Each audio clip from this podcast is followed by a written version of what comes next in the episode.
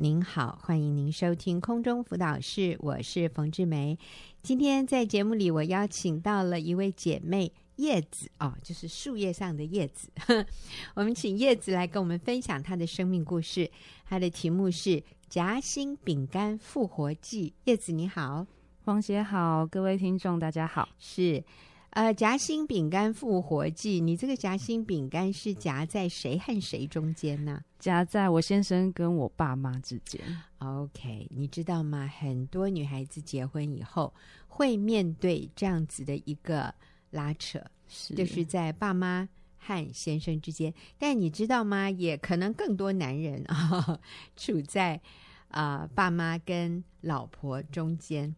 啊、呃，所以他也是感觉到很夹心哈，就是觉得很困扰，不晓得是听左边的还是听右边的。那我们来听听你的故事。所以当时你也经验到很大很大的这样的挣扎哈。嗯，对，嗯、呃，我跟我先生都是稳定聚会的基督徒，今年结婚满五年。嗯，婚前我们都有上学员的婚姻班。但是真正进入婚姻之后，才发现其中的冲突跟困难是很多么的真实跟艰难。嗯嗯，我看先生的原生家庭的生活模式十分不同，我家人间关系十分紧密，界限不是很清楚。但是家人和他呃先生和他家人的互动就比较少。嗯，那结婚之后呢，娘家跟我们的热络互动的方式让先生很不舒服。我也常因为先生拒绝我与娘家父母一起同游吃饭啊、见面，就感到很为难跟受伤。嗯，每次发生冲突，我也只能私下哭泣，夹在先生跟娘家中间，实在是左右为难，不知该如何是好。好，所以你说你跟家人之间的关系十分紧密，界限不是很清楚，你可不可以说一下？这个你你跟娘家界限不是很清楚是什么意思？嗯，比如说我爸妈如果临时有什么事情，他可能需要我帮忙，他就会马上打电话给我。嗯，那这个时候可能我跟我先生正在一起吃饭啊，或者是进行什么活动。嗯，那我停下来处理的时候，先生就会觉得他被打扰到。嗯，觉得嗯，为什么这种小事也要？也要麻烦你，他们自己难道不能处理解决吗？嗯哼哼哼。那呃，所以你的父母如果打电话给你，他们期待就是你立刻照做，对，就是马上，马上，对。那你也没有办法拒绝。我我我也觉得这个没什么哦，主要是你都 你觉得这个不是打扰？对啊，我觉得这蛮正常的。嗯，是。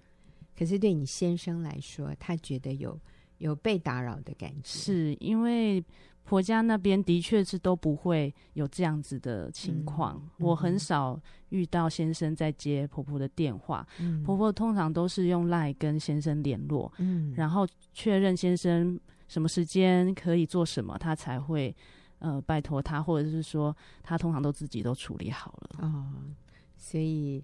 啊、呃，他们就是比较独立，然后比较尊重彼此的这个生活。是，就是我能做的，我就不打扰你。是，可是从另外一个角度看，好像就没有像你们娘家这么样的亲，是这么样的热络啊，就是不同的家庭的文化了。我想，对，嗯，好，所以这个左右为难，嗯。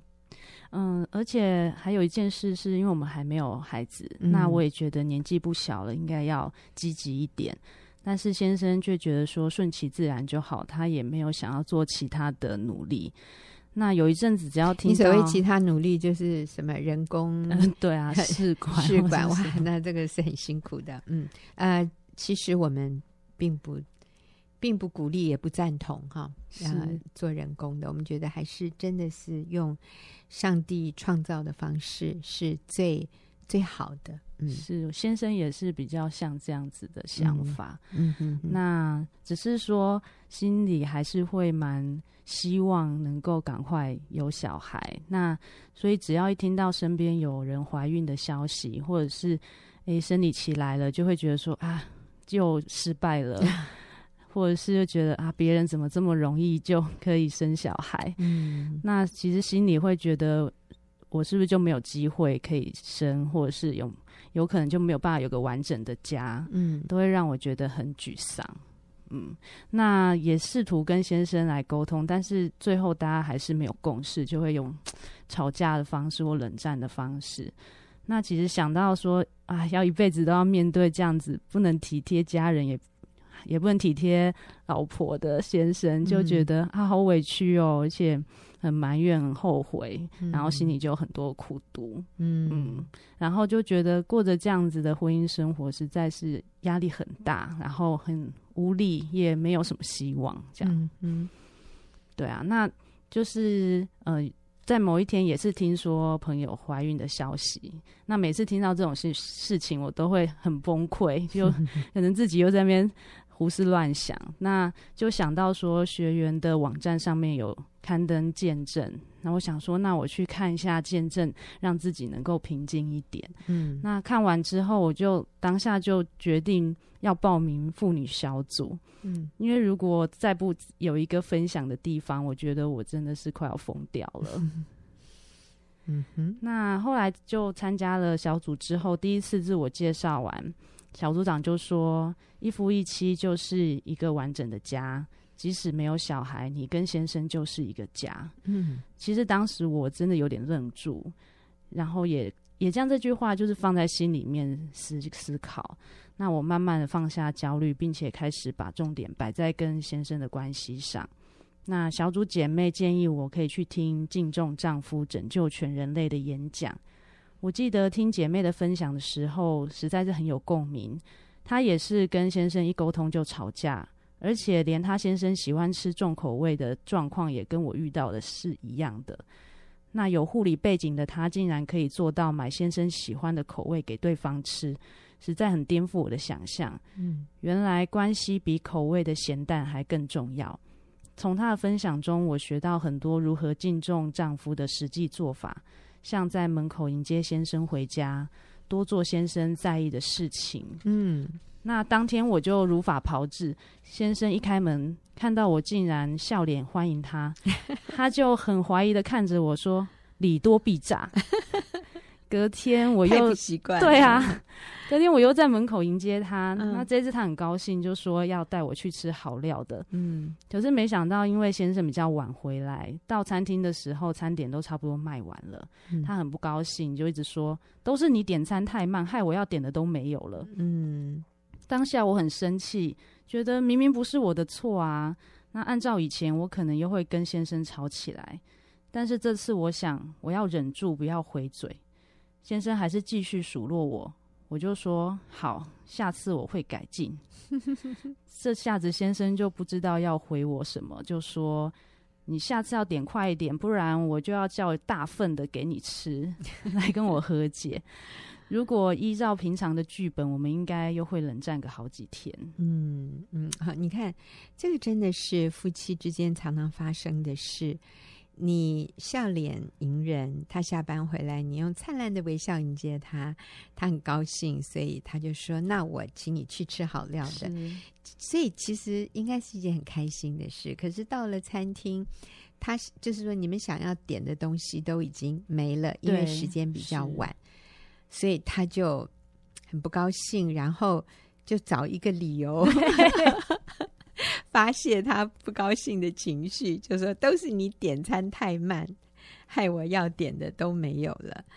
呃，其实是你们太晚去，其实是因为他太晚回家。是啊，可是这个时候你没有随他起舞，你没有说他丢一个坏球，你也丢一个坏球回去，你反而丢一个好球，你就说好，那下次我会改进，我会点快一点。嗯、那然后这时候他也哎。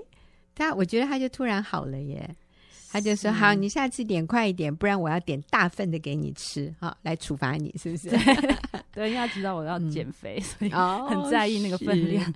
哦、OK，好，所以我们看到有的时候我们就是稍微忍耐一下，勒住舌头，甚至你看他后来也蛮幽默的。你下次点快一点，不然我要点大份的给你吃。嗯。这个就化解了原本的这种啊、呃，又可以吵，然后又可以冷战的这种局面。是，所以这个都是要长大耶啊！你们那时候结婚多久啊？差不多四五年，四五年哈，仍然非常需要学习。嗯、是好，后来呢？嗯嗯，就在这样子生活点点滴滴中去学习尊重顺服丈夫，有冲突的时候不跟他吵。那小组姐妹也传授我用撒娇的方式，不要跟他生气。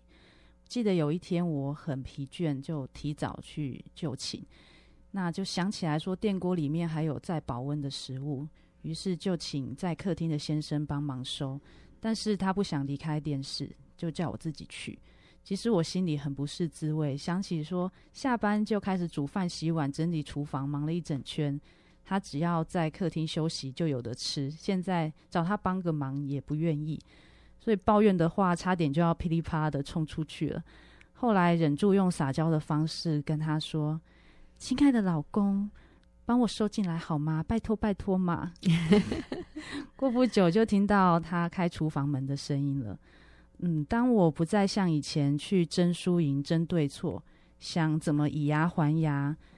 不用每次都在冷战比谁撑得久，就觉得整个人轻松很多，嗯，夫妻关系也都大大改善了。嗯，虽然有时候我会想，对先生这么好，难道不会把他宠坏吗？或者他会不会越来越嚣张呢？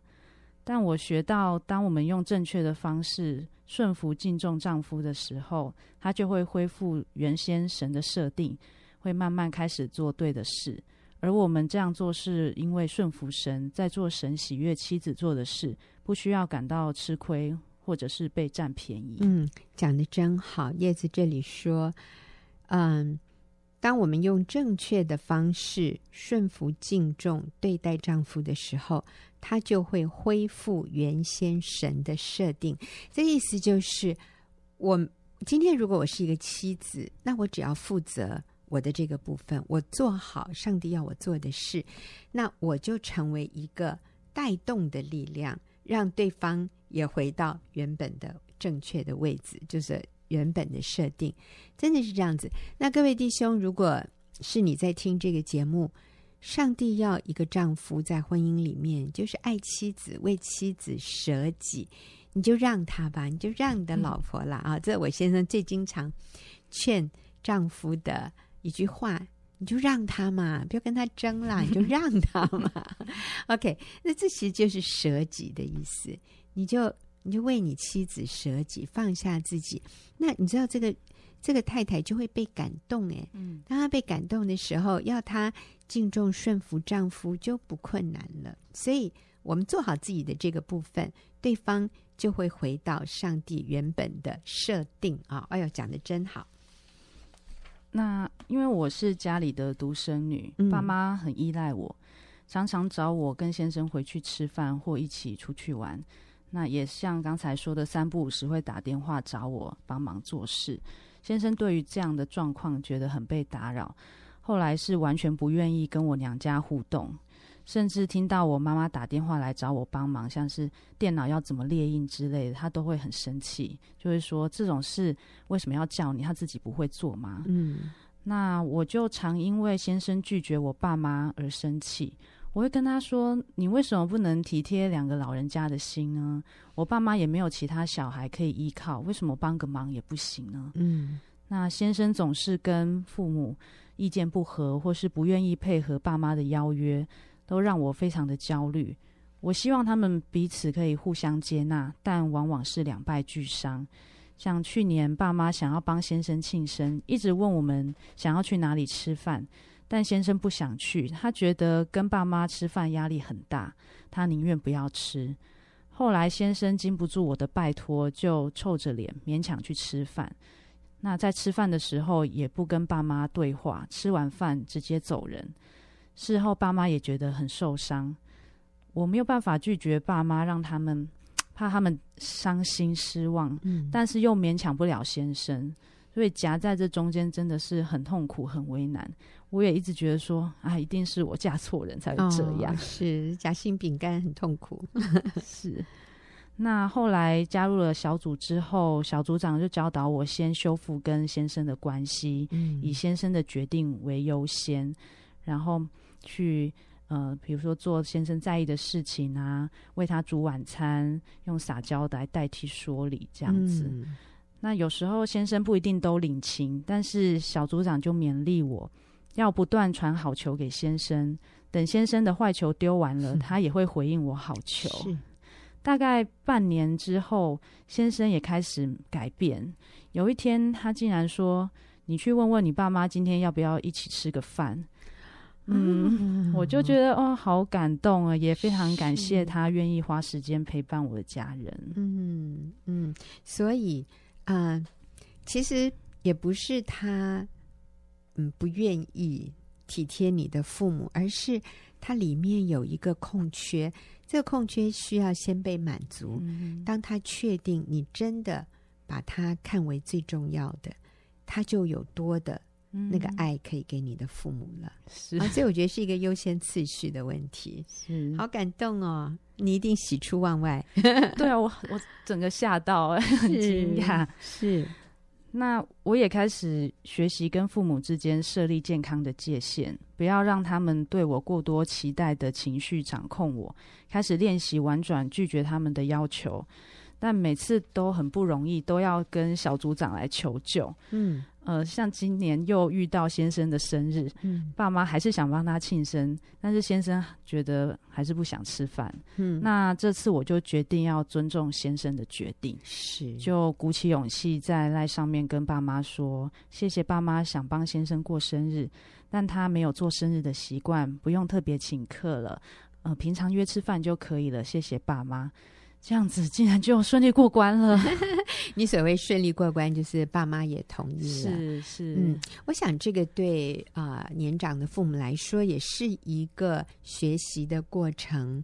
呃，他们一开始可能也会觉得女婿跟女儿一样啊，嗯、哦，就是呃可以一起吃饭啊，可以一起出去啊，呃，有什么有什么问题吗？可是他们比较感受不到你先生里面。会觉得呃不自在，是。啊，他会觉得有压力，呃，这就像之前我们也访问过一位姐妹哈，在我们的节目里面，她说她的公公婆婆很爱跟啊，嗯、就是他们带着孩子去哪里，我相信你的爸妈一定也是很爱跟的，就是说她婆婆很爱跟，她说呃，甚至他们出外旅游住旅馆，婆婆都说。我们可以住在同一个房间呢、啊，这样可以省钱呢啊，啊！哇，那这个姐妹她是媳妇哈，她就觉得天哪，这个压力太大了吧啊！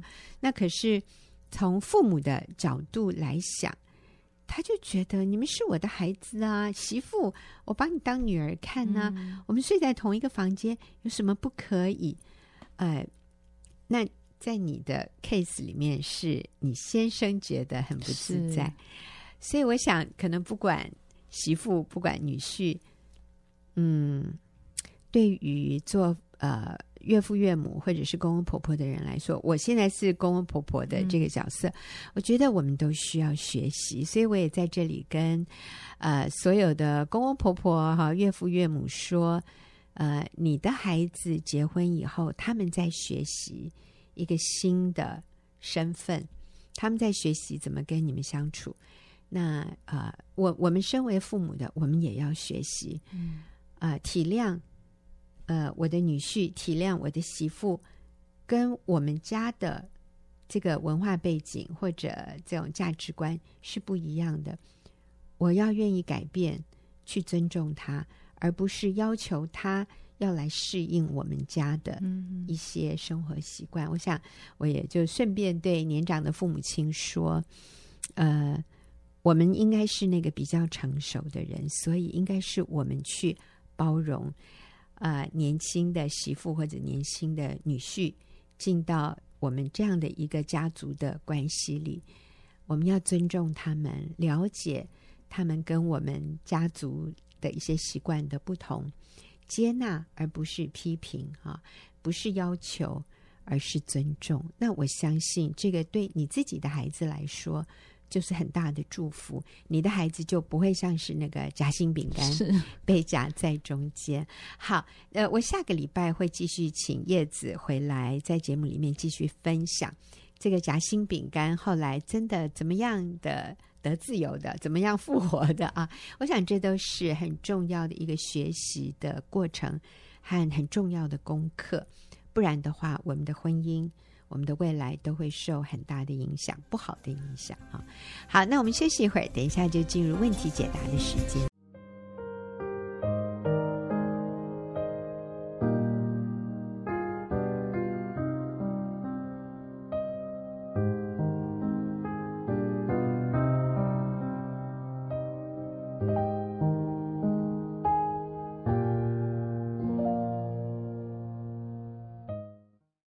朋友，您现在所收听的是空中辅导室，进入我们问题解答的时间。今天和我一起回答问题的是秀敏，秀敏你好，啊，冯姐好，是好。我们今天回答一位，也是一位年轻的女士、嗯、啊，她说其实她才三十岁，嗯，那她写信进来，她说我的父母不信主，我从小在他们的争吵打架中长大。嗯啊、呃，虽然现在我已经结婚了，可是每一次回家都是一种任务和需要，因为到现在为止，一回家就会感到父母之间那种不和谐和痛苦的生活。我爸爸会在家里赌博，我根本无力改变自己的父亲。我母亲也非常痛苦煎熬的过日子。我父母。并不愿意信主，他们都不觉得自己是有问题的人。我甚至很想劝他们离婚。我很痛恨父亲带给家庭的这种伤害，就是因为爸爸赌博吧。然后他说：“我不知道该怎么办。上帝会许可他们离婚吗？”啊、呃，我对母亲，呃，身心灵都是煎熬和痛苦，啊、呃，不知道该怎么办。啊、呃。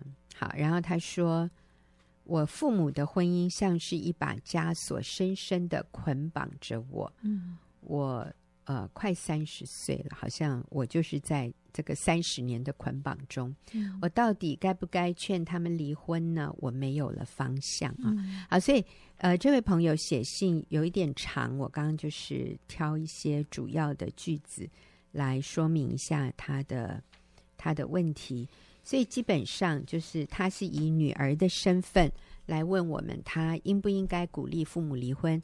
因为看到妈妈在这个婚姻里面受煎熬，他也很心疼妈妈，然后又希望他们信主，可是他们两个都不信主，哦，然后他觉得好像他自己也陷在他父母的不快乐的里面啊，呃，不晓得要怎么办啊。虽然他现在已经结婚，现在的婚姻还算是不错。嗯，好，所以秀敏。我们怎么样给他建议啊？我我读了他的信，我都觉得我好像在那个情境里面，好沉重，对，好沉重，好纠结的感觉。我觉得的确很不容易，也是边读也给我一个很大的提醒，就是父母亲的婚姻，父母亲之间的关系的确带给孩子很大的影响，甚至于。呃，他们长大成人，进入婚姻里面，这个影响还继续发挥着哈、嗯哦，所以也是给我一个很大的提醒：你如果爱你的孩子，嗯、真的把你的夫妻关系搞好，嗯、就是建立美好的夫妻关系。但是，我觉得人生漫长，我自己的体会就是，当我们呃长大成熟。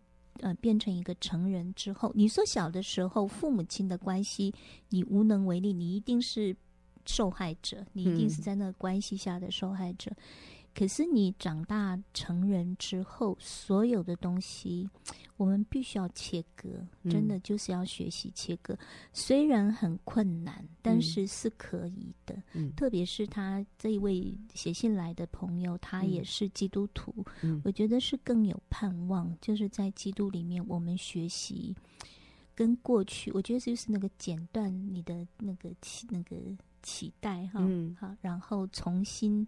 规划你的人生，就是我觉得这是一个很清楚的界限呐。就是所有你父母亲的问题，你是没有办法解决的，你也不应该去解决。啊、嗯呃，我们再一次强调那个界限。我记得那个改编带来医治那本书里面，它最主要是谈界限这个部分嘛，哈、嗯。我觉得他形容的很好，就是在你的院子里面，你有你自己的东西，嗯、你不能跑到别人的院子里面去干涉别人为什么不种这个，为什么不拔那个，嗯、那你就是侵犯了。嗯、你有你自己要种的东西，所有的情绪、情感、嗯、思想、意念，嗯、啊，所有的你该都是要为自己负责，嗯啊，那因为我们已经是长大成熟的，嗯、所以。过去父母亲所有的东西，我们不能再说，呃，都是他们害我，或者是我无能为力。这个都不是一个长大成熟的表现。我们需要弄清楚，我今天我需我可以靠着基督，我来切断这个关系。就他们仍然是我的父母亲，嗯、他们的问题可以仍然不解决。嗯、但是我是女儿，我只要做女儿该做的角色，就是敬重，就是敬重。呃、父母亲尊荣父母亲，嗯、爱父母亲，但他们的问题那是他们两个要去解决的，甚至于，嗯，他们要不要信主，也不是你能决定的，嗯、对，因为他们不愿意就是不愿意，嗯，好，那这个我们要把这个弄清楚，责任归属弄清楚。我知道很不容易，因为已经这个三十年了，对对，是很不容易，但是我觉得要重新规划，重新去整理。嗯，他自己的人生这样子。是呃，秀明讲到切割，秀明呃，秀明讲到健康的界限，我就再再更多的呃补充哈呃，因为这位姐妹说，我父母的婚姻像一把枷锁，深深的捆绑着我，所以这个姐妹的意思是，如果我的父母不改变，如果他们的婚姻没有改善，嗯、我就永远。被捆绑，嗯，我就永远在这种纠结、痛苦、痛苦嗯、压力、受伤的这种情境里。好，那现在这就是你的花园里的东西了。嗯、好，你的花园里的东西是什么？就是你的这种纠结感，你的这种捆绑的，呃，这样的，你认为你被他们捆绑？你看，好，那我们现在要切割的就是姐妹。这个不是你父母的问题，今天这是你的问题了。嗯，我们要来面对，我们要饶恕父母亲。嗯，我们要尊重父母对他们人生所做的决定。嗯，你千万不要建议他们离婚。嗯，你以为他们离婚会解决他们的问题吗？其实你自己里面也有很多的冲突，也不能解决他自己的问题啊。对啊，他们离婚，嗯，你也不会更好过。其实。是更痛苦啊！我我等一下记得讲一个一个一个三十九岁的姐妹的啊，她最近跟我讲她的情况。那所以不是说父母离婚你会感觉更好，不会的。然后他们就因此就离开那个纠结，我我不相信会。所以我们不要建议不合神心意的这些做法。嗯、是那但是姐妹，你需要负起责任的是。你里面对父亲的痛恨，你说我我我痛恨我的父亲，造成我们家这样，所以这是你的花园里的事。嗯、我你要愿意饶恕你的父亲，嗯、你也要愿意接纳你的母亲。她、嗯、现在不觉得自己有问题。你说我妈就是一个不觉得自己有问题的人，所以她不愿意信耶稣。那你能不能接纳你的母亲？嗯他尊重他，他现在还不想信耶稣，他也不认为自己有问题。你可以接纳他吗？你可以站在了解、体谅的这样的一个角度去尊荣你的母亲，然后看到你父亲对你的父亲有做不对的地方，但是你愿意饶恕他吗？嗯、然后你愿意为他祷告，然后等候上帝在他身上的工作。嗯、那这个是你的花园里的事了。嗯、所以你的父母就算没有改变。你都不需要认为自己被他们的婚姻捆绑，嗯、是。因为当你觉得你被父母的婚姻捆绑的时候，你就会埋怨他们，嗯、你就会指控、定罪他们，然后说我今天的不快乐都是他们的错，所以你就没有在为自己的不好的情绪负起责任，你就变成那个受害者，你变成那个被。被卡在监狱里面的人，你走走不出这个监牢，哎，这个痛苦的牢房，因为你期待对方来打开那个门让你出去，就是他要他们两个要改变，他们两个要变好，我才能好。那这就是一个界限不清楚，就是你 你期待他进到你的花园里帮你拔草，那是不可能的。嗯，那你又觉得你应该去解决他们。夫妻沟通的问题，或者解决你爸爸坏习惯的问题，你你觉得你有能力进到他的花园里替他砍树、替他拔草吗？其实你也没有能力。所以在这里，我们讲到那个健康的界限，就是我要很清楚知道我的责任和我的能力可以做到的是什么。至于不是我的责任，而且我也没有能力做到的。我尊重，我把它归还给父母亲，嗯、然后我信靠神，嗯，我信靠神，我祷告，所以不是没有盼望，嗯，我信靠神在他们的婚姻里面动工，嗯、而不是我靠着我的努力去改变他们。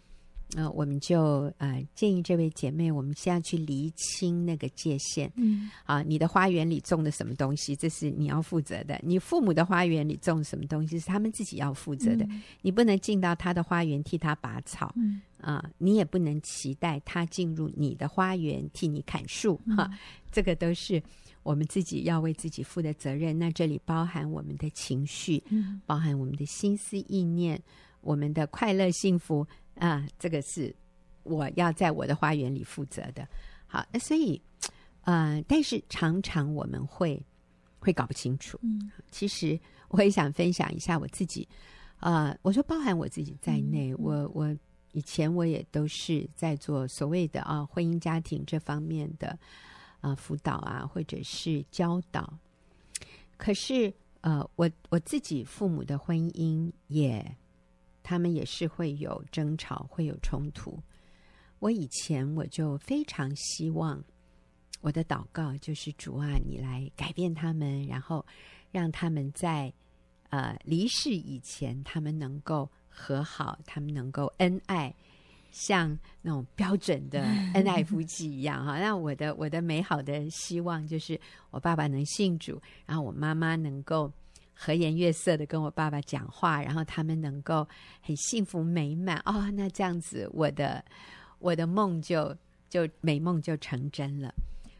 但是我要说的是，这是在我不明白健康的界限之前，嗯、我的祷告，我一直希望这个美好的这个画面会出现。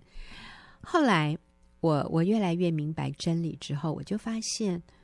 嗯，我似乎在等，等他们美满幸福之后啊，我的人生才会美满幸福。嗯、但是我会发现这是错的。嗯、就像刚刚秀敏说的，我我好像觉得他一定要把他的花园整理好，嗯、然后我才能够开始整理我的花园。其实不是，嗯、我我不管他们的花园有没有整理好，我需要先把我自己的花园整理好。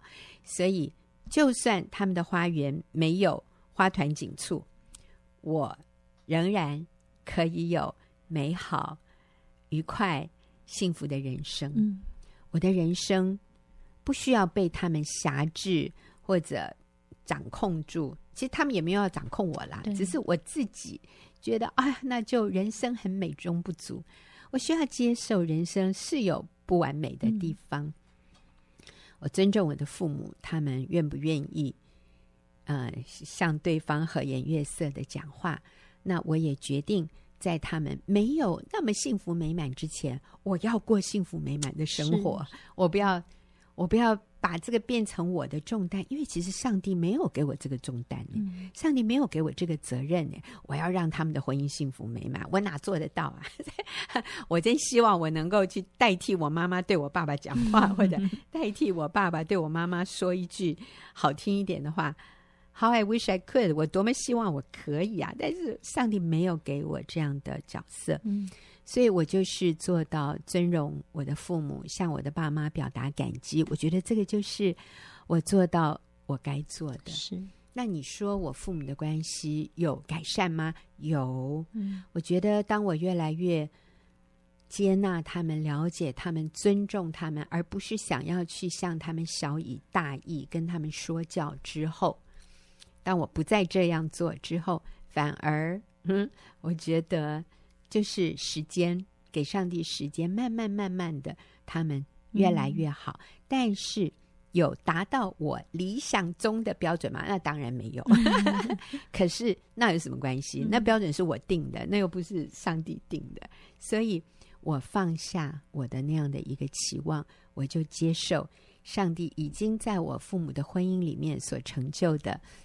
啊，这些美好的事，就是后来他们可以一起聊天，你知道聊什么？那时候张德培呀、啊，嗯、那个网球健将，那个美国的哦，我爸妈只有这一个共同点，就是他们一起看张德培的网球比赛，然后只要张德培打赢了，他们俩就很开心，哈哇，他们就会出去庆祝，这样 我就觉得好棒哦，他们终于好像有一个。可以共同谈论的话题，哇！感谢张德培。哈，就是那那好几年哦，张德张德培红了好多年哦，所以感谢神，哎，有进步，因为在那个之前，他们是连这样的一个共同话题都没有，嗯、所以他们的关系有改善。嗯，到我妈妈过世的时候，嗯，我觉得已经比以前好很多，但是我说。并没有达到我那种理想恩爱夫妻的标准，那又怎样呢？嗯、上帝都容许，我是谁？是可以有有权利说不可以这样？No No No，我要放下，我要放下我自己。所以，嗯，我发现，就算我的父母没有按我的期待去恩爱，呃，彼此相爱，不会减少。我经验美满幸福人生的几率，哎我是否经验美满幸福人生？那是我我要为我自己负百分之百的责任。我也需要接纳人生有不完美，嗯啊、呃。然后，其实请记得，上帝有永恒，可以继续改变我们。嗯、我爸妈现在都都在添加，感谢主。我父亲后来后来信主啊，那这是上帝给我们最大最大的礼物。我父亲信主，我妈妈本来就是基督徒，所以他们现在在添加，他们有永恒的时间可以去聊天啊。嗯、那 OK，我我觉得我不是神，我无法掌控所有的人，我我就为他们祷告。我说他们还在世的时候，那。我今天也不定罪，也不责备自己，以前不够努力，我觉得都不需要。嗯，我们做我们所能做的，然后我们真的要把结果交托给神，相信他是神，他是造物主，我是受造物，他是泥匠，我是泥，不是泥匠，他是窑匠。嗯，我是泥，我是他手中的那个瓦器。嗯，那他。他做主哎，不是我。我们英文是说 “He calls the shots”，是就是他是那个发命令说要什么事情完成的，不是我耶。可是有时候我们觉得好像那应该是我可以做到的。我吩咐命令，谁要怎样，谁就一定得听我，按照我的意思去做。那那这个就。就太越界了，是。就是跑到所有人的花园里替他拔草，最后大家都要拿枪打你，然后忘记拔自己的，对对。对，嗯，就忘了忽略了自己。我觉得有些时候我们经常定睛在别人的问题上面的时候，嗯、你就忘了自己该负的责任，然后就没办法喜乐。对对对，我刚刚也提到说要讲一个三十九岁的姐妹的故事。为什么提三十九岁？因为因为他他自己说，他说我都已经是这个年龄了，嗯、但是他没有想到，他仍然会受这么大的影响。那那这个三十九岁的姐妹的故事，就是从小她父母离婚，嗯，而且是妈妈离家，嗯，妈妈离家之后，爸爸是有交女朋友，嗯，而最近啊，他说。他父父亲父亲父亲交女朋友的时候，他甚至还跟他父亲说：“你们你们可以去登记呀。”这样。嗯、可是最近他父亲跟他说：“我们去登记了，嗯、我们结婚了。”他说：“没有想到，他却非常非常忧伤的大哭了一场。嗯”他说：“我不了解我自己，我我都已经这么大了，我从来没有想到。”我我父亲再娶，对我会有这么大的影响。嗯、那我们姐妹听了以后就说，其实是你里面那个小女孩在哭。嗯，多年前你父母离婚的时候，其实对你就是一个很大的创伤。嗯呃，所以其实不管我们年纪多大，我们都还是希望父母是不离婚的。所以这位姐妹，你说你都不知道你是不是应该鼓励他们离婚？我们真的劝你说不要。是，对对对。当然，如果你父母决定去离婚，我们也尊重他们，但是我们千万不要。鼓励他们做这一个不讨神喜悦的事。嗯，嗯，好，那今天非常谢谢秀敏，也谢谢听众朋友的收听。我们也很谢谢这么多听众朋友写信进来问问题，你们的问题真的可以让我们的这个节目更丰富哈。那也希望我们在这里的回答不只是对写信进来问问题的朋友，也对所有的听众朋友都有帮助。谢谢你们，好，我们下个礼拜再会。